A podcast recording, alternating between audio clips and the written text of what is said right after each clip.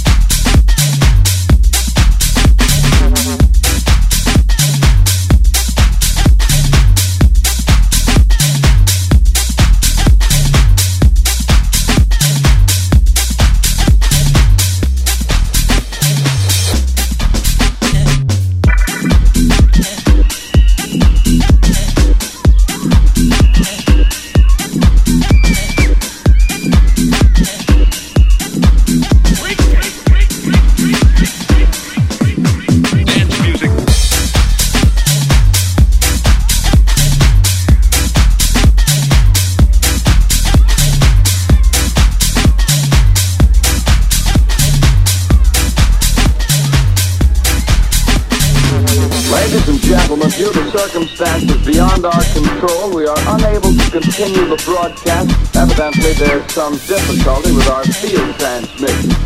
However, we will return to that point at the earliest opportunity. 31 seconds,